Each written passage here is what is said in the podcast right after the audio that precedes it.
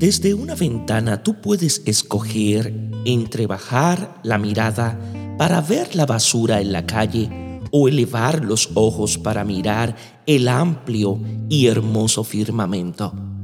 Mira el lado aprovechable de lo desagradable que te ocurra. No podrás solucionar tus problemas estancándote en consideraciones pesimistas. De un error puedes tomar lecciones muy valiosas Sé optimista y actúa con serenidad. Sé realista y obra con sabiduría para sacar el mejor partido cuando te toque la peor parte. Poco importa llorar en la vida si puedes sonreír a la hora de la muerte.